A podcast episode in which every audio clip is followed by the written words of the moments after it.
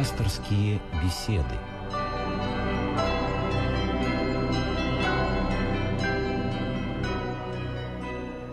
Сегодня пасторскую беседу ведет протеерей Владимир Волгин, настоятель Московского храма Софии Премудрости Божией в Средних Садовниках. Тема беседы – «Восхождение к Богу».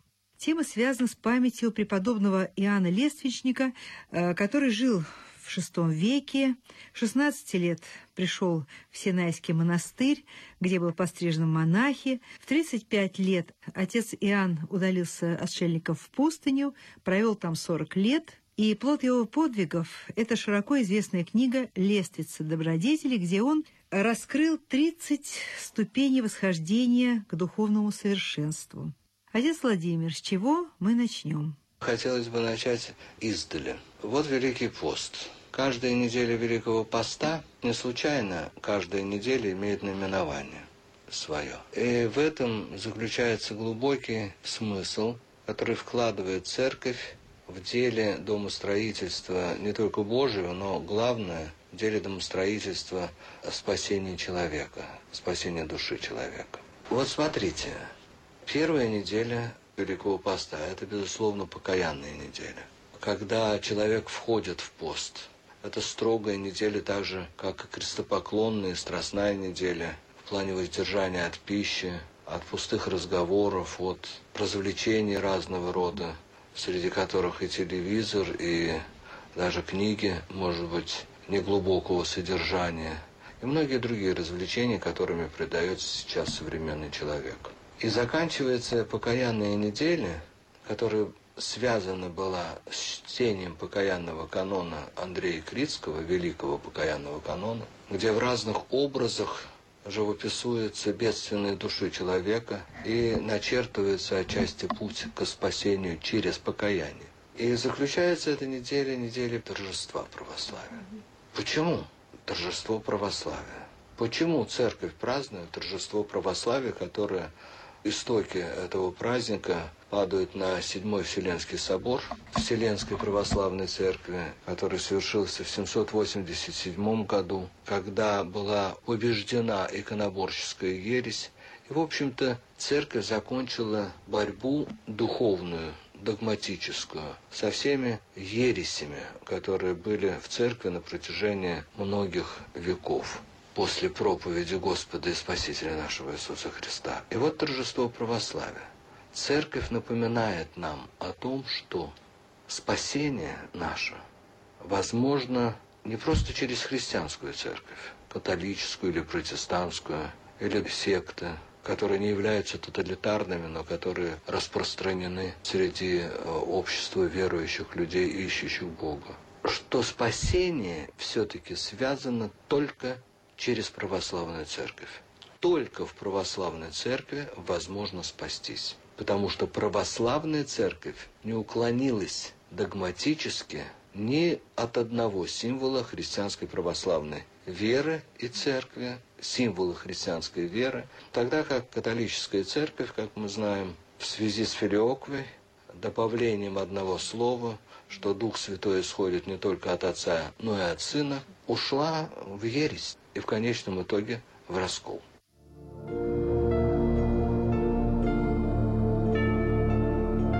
Пасторские беседы.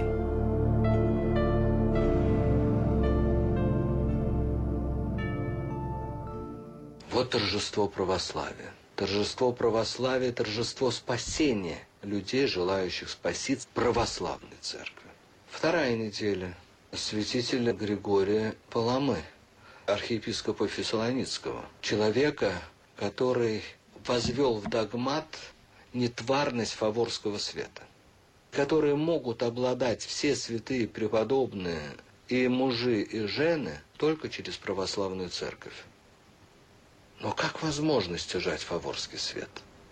Вот это солнце благодати Духа Святого, к которому должен стремиться каждый христианин православный, потому что цель христианской жизни, как повторил преподобный Серафим Саровский, заключается в стяжании Духа Святого. И об этом говорится, кстати говоря, в Евангелии, в одном месте Евангелия от Луки. «Разве есть, — спрашивает Христос, — среди вас отец, у которого бы сын попросил хлеба и дал бы ему камень, рыбу и дал бы ему змею, яйцо и скорпиона, так и вы просите у Отца Небесного Духа Святого, и Он даст вам». Вот это солнце, к которому мы должны стремиться. Но как? И вот третья неделя крестопоклонная. И нам церковь говорит, что только через крест возможно стяжать тот фаворский свет, о котором благовествует Христос, Духа Святого, и учителем которого стал святитель Григорий, архиепископ Фессалоницкий, святитель Григорий Палама. Ведь нетварность фаворского света догматически была утверждена церковью. Только через крест. Вот Господь говорит, отвергни себя, то есть от своих страстей, возьми крест свой, то есть все тяготы земной жизни и всю узость пути, связанные с воздержанием, связанные с утеснением своей плоти и привычек страстных души, и следуй за мной. Это призыв Христа. Но как осуществить его? И вот четвертая неделя Великого Поста, которая связана именно с преподобным Иоанном Лестничком, который подробнейшим образом повествует нам, каким образом мы можем прийти и пойти по этому узкому пути, через который в конечном итоге на 30 ступени книга состоит из 30 глав по возрасту жизни – Господа и Спасителя нашего Иисуса Христа, через который можно обрести благодать Святого Духа и полную свободу в Господе. Это подробное учение церкви о спасении человека. Я думаю, что неправильно думать, что эта книга посвящена только монашествующим. Да, она написана была по просьбе игумена Иоанна Раивского, который обратился к Иоанну Лестничку игумену Синайского монастыря с просьбой поделиться своим опытом и начертать путь, который приведет монашествующих к спасению. Но в принципе, ведь Господь Иисус Христос призывает всех нас к спасению. Всех нас призывает к Царствию Божьему, вне зависимости от пола, вне зависимости от возраста, вне зависимости от звания.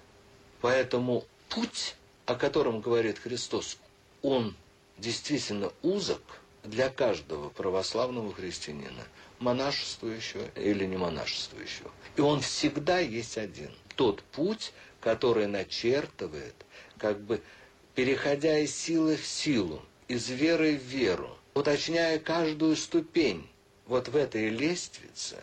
Ведь вот как заповеди блаженства. Допустим, невозможно исполнить вторую заповедь блаженства, не исполнивши первую заповедь. Невозможно исполнить третью заповедь блаженства, не исполнивши первую и вторую заповедь.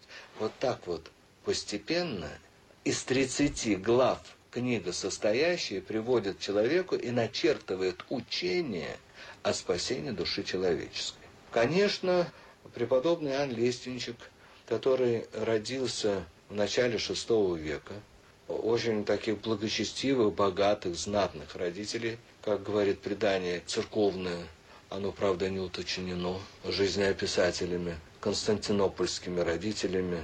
И у Иоанна Лестничка был брат Георгий, которые в 16 лет были отданы в Сирию на воспитание, общеобразовательное воспитание, философское воспитание – и когда они проходили обучение всестороннее, всеглубокое, отец заболел и вызвал их к себе. Они переплывали Средиземное море для того, чтобы прибыть в Константинополь.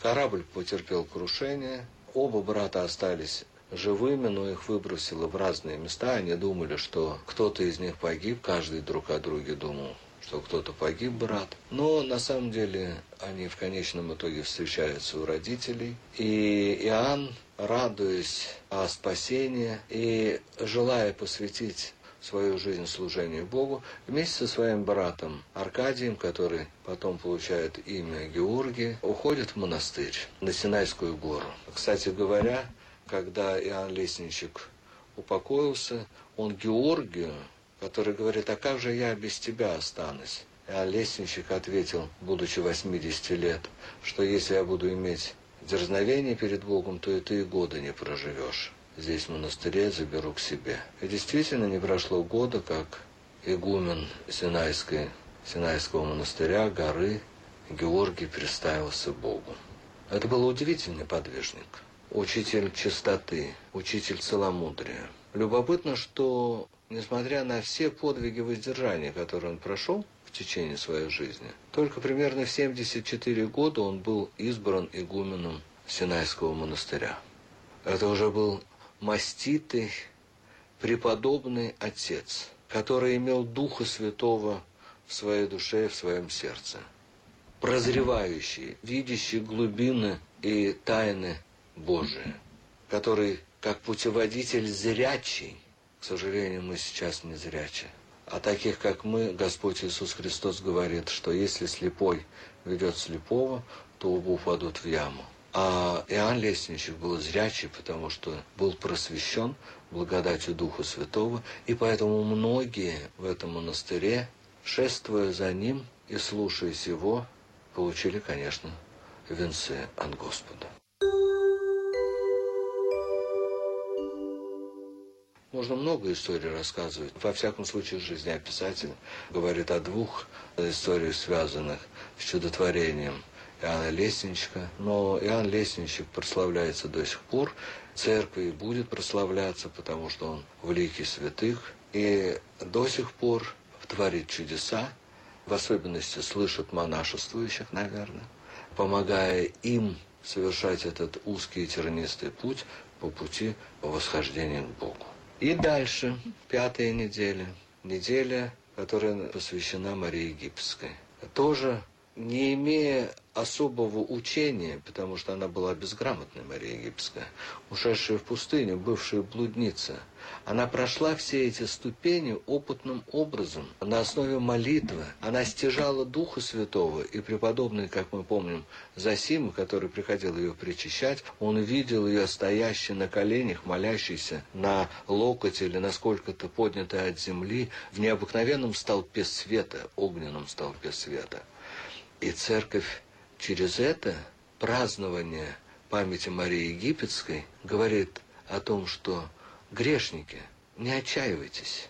Вы видите, блудницы и разбойники прежде идут в Царствие Божие, чем люди, которые имеют якобы праведный образ жизни, живя здесь на земле, фарисействующие, которые являются законниками, которые возлагают бремена неудобоносимые на других людей, которые не понимают, что Господь имеет величайшее милосердие и любовь в отношении ко всему человечеству. И надо помнить, что Господь пришел спасти не праведников, но грешников привести к покаянию. Видите, как премудро церковь, церковь напоминает великим постом, через что мы можем спастись, через какое учение – и что мы не должны сомневаться в том, что не только девственники, такие как Иоанн Лестничек, посвятивший всю свою жизнь служению Богу, но и такие грешники, бывшие грешники, как Мария Египетская, которая налево и направо блудила, соблазняя и старых, и молодых людей к порочным отношениям, она так же, как Иоанн Лестничек, получила спасение, получила венцы, и память ее празднуется несколько раз в году. Вы знаете, отец Владимир, настолько стройно вы сейчас все это изложили. И с другой стороны, рой вопросов. Те самые вопросы, которые мне возникли, когда я открыла книгу «Лествица». Вот когда я открыла эту книгу, и так вот, знаете, глазами, быстро пробежав по ней, так выхватывая отдельные только пункты, там ведь все по пунктикам, я вдруг представила гору с отвесной стеной, на которую вот мне, например, ну, невозможно взобраться. Невозможно. Я это говорю, это не ради красивого слова. И вопрос второй у меня такой. То есть не второй вопрос, вот сейчас возникла у меня такая мысль, слушая вас, я подумала вот о чем. Иоанн Вестничек был в монастыре.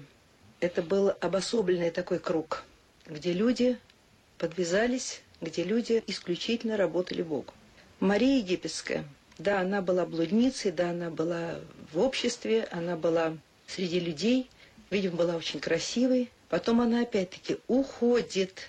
Я была в этом году на месте, где Мария Египетская подвязалась в Иордании. Такое хорошее время года, когда там было зелень, когда прошли дожди, было благоуханно и приятно очень. Потом говорили, что там будет очень жарко и просто будет страшно, все сгорит. И, видимо, вот в это время, я так по представлениям, когда я читала «Житие Марии Египетской», я представляла, что именно вот такое время она была там, вот, когда было очень жарко, невозможно дышать. Опять-таки, она в уединение, она уходит в свой собственный монастырь. Как же быть человеку, который не в обособленном этом монастыре? А вот в этой жизни принужден, не принужден, а, наверное, это тоже воля Божья. Вот дается каждому человеку то, что дается он должен работать, он должен исполнять свои какие-то житейские обязанности, целыми днями трудиться, крутиться, вертеться, особенно сейчас. Он должен э, делать то дело, которое он делает, и, может быть, не всегда это, в общем-то, богоугодное, скажем так, дело. Вот как быть человеку? Как сопоставить вот эти вещи? Ну, я думаю, что, конечно, вы правы, что эта книга написана в основном для монашествующих. Многие аскетические труды которые были изданы и издаются церкви, они посвящены монашествующим и безмолвникам. И я часто людям, которые обращаются с вопросами, а какие книги надо читать, Конечно, Иоанна Лестничка обязательно надо читать. Это как ну, классическая книга. Без нее невозможно даже приступить, если хотите, пути, э, ведущему к спасению. Даже если мы не поймем ее, но Господь приоткроет нам обязательно те места, в этой книге, которые необходимы именно для нашей души и для нашего пути. Нам никогда не надо унывать от того, что кто-то принимает монашество, а кто-то не принимает монашество. И не в этом, собственно, суть. Конечно, как говорили святые отцы, и мы это видим, но по одной простой причине, что среди нас, мирян, к сожалению, люди как бы увязают в болоте этой жизни и мало спасающихся. И предположительно в монастырях их становится больше и больше, потому что это люди, которые посвятили себя, всецело посвятили себя служению Богу. А мы, живущие в миру, мы обременены семьями, какими-то обязанностями, работой, которые, кстати, мы тоже можем совершать во славу Божию. Вот в этом-то, может быть, заключается и ключ, который может привести мирянина не только к спасению, но и к совершенной жизни. То есть все, что мы делаем в этой жизни, мы должны делать во славу Божию. Конечно, кроме греха. Работая на светской работе, общаясь со множеством людей, проповедуя своим образом жизни, Господь говорит, будьте светом для мира и солью для земли, чтобы люди, видя ваши добрые дела, прославляли Отца Небесного. Своей жизнью Христа – и если мы будем вести благочестивый образ жизни, то что нам мешает стать святыми? Мы знаем очень многих людей, которые были причислены к лику святых. И цари, и князья, и люди, занимающихся разными как бы профессиями, и даже купечеством. Они смогли пройти по этому пути, который привел их к духовному совершенству. Значит, дело не в том, что я стал монахом или не стал монахом. Монашество это не является нашим, как бы для христианина, оберегом, непререкаемой возможностью нашего спасения. Монашество – это избранничество, так же, как избранничество и брак. Ведь очень трудно сохранять, допустим, любовь между супругами. Очень трудно вести э, церковный, так скажем, образ жизни – в отношениях друг с другом в браке, который связан со многим воздержанием друг от друга, связанный с деторождениями. Допустим, вот старец архимандрит Иоанн Христианкин настаивал на том, что после зачатия муж и жена должны жить 18 месяцев, как брат и сестра, до рождения, но это врачи рекомендуют до рождения, не вступать в отношения супружеские, и после рождения, как земляк, он говорил, отдыхает. После принесения плодов, так и женский организм должен отдохнуть от этого процесса зарождения, как бы сказать, когда ткалась плоть внутри организма женского ребенка, мухи рождения – и плюс еще напряженная жизнь, связанная с первыми девятью месяцами воспитания младенца. Это достаточно аскетическая жизнь, которая может человека привести не только к спасению, но и к совершенству духовному.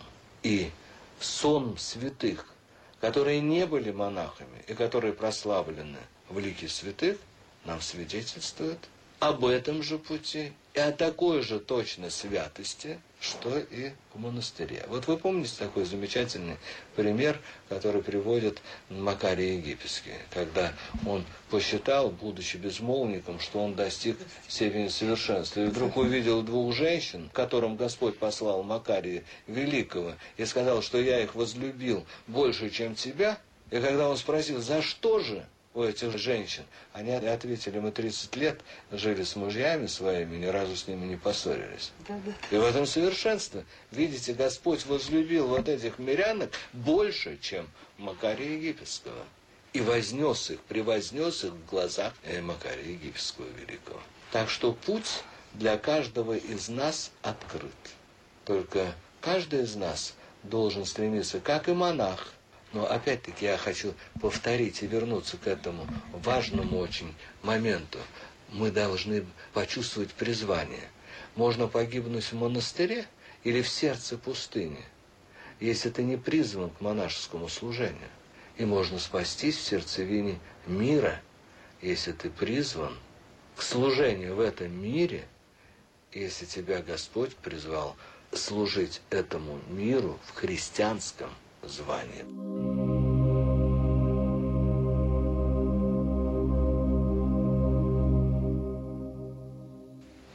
Замечательно, отец Владимир. И вот все-таки живет человек и пытается спасаться, пытается что-то делать внутри себя, пытается выстроить свои отношения с людьми.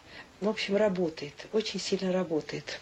Он ходит в церковь, он причащается, он исповедуется, а вот как он все-таки поймет, что что-то происходит? Вот как понять, что ты все-таки на какую-то ступеньку поднимаешься, или это вовсе не нужно, это понимание?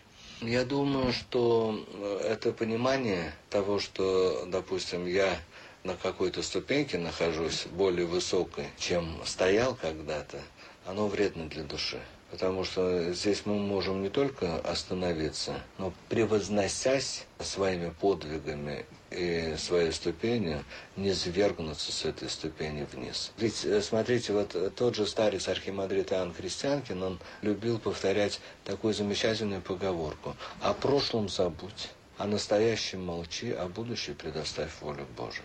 Как нам трудно Конечно, конечно. Но я думаю, что если человек искренне желает спастись, если человек себя не оправдывает ни в одном из даже самых маленьких грехов, которые он совершает, а у нас очень много слабостей. Если человек ищет прощения у Бога и помощи у Бога на борьбу, даже с малыми страстями, мы с малыми страстями без помощи Божией не можем справиться. Господь Иисус Христос так и сказал, без меня ничего не можете совершить. А кому же возможно спастись, спрашивает апостол Петр.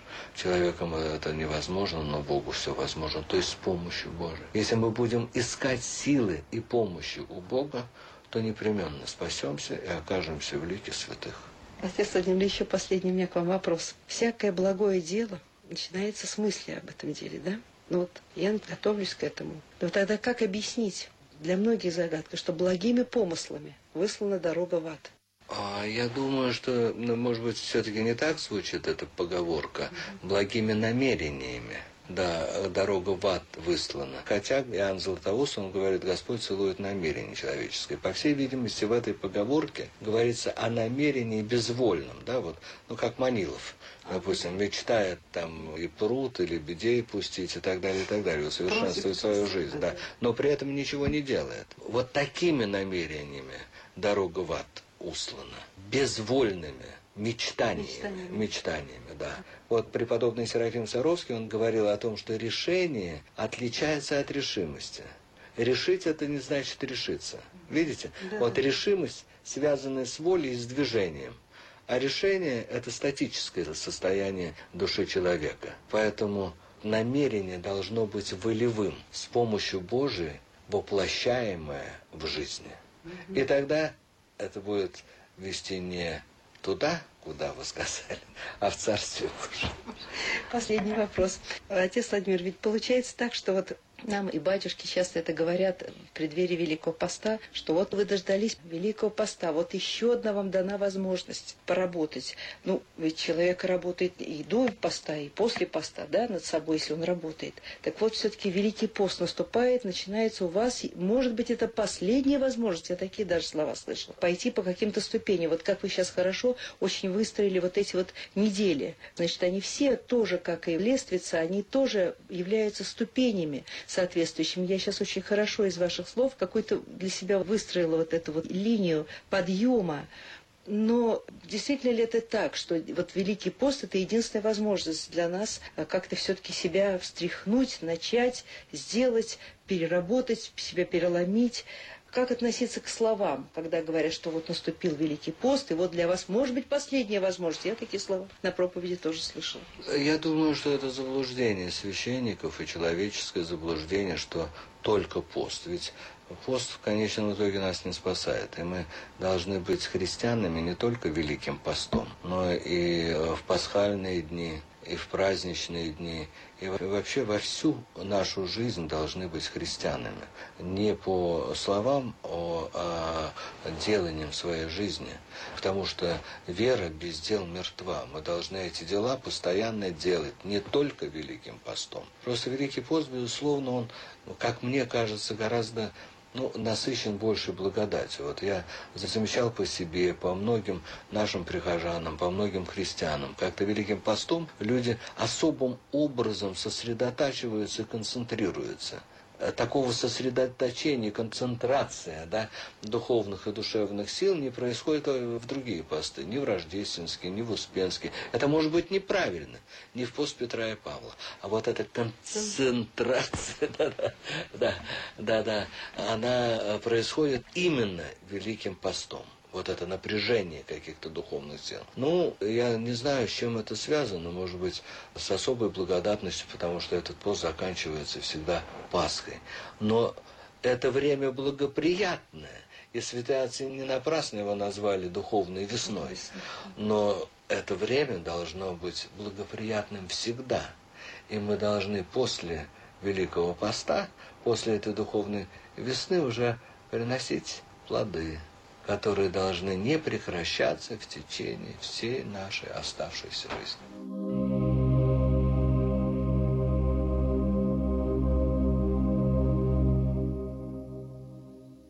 Сегодня пасторскую беседу провел протеерей Владимир Волгин, настоятель храма Софии Премудрости Божией в Средних Садовниках в Москве.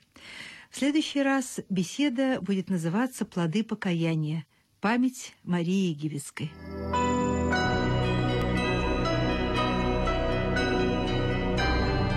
Слушали программу «Пасторские беседы» из цикла «Мир, человек, слово».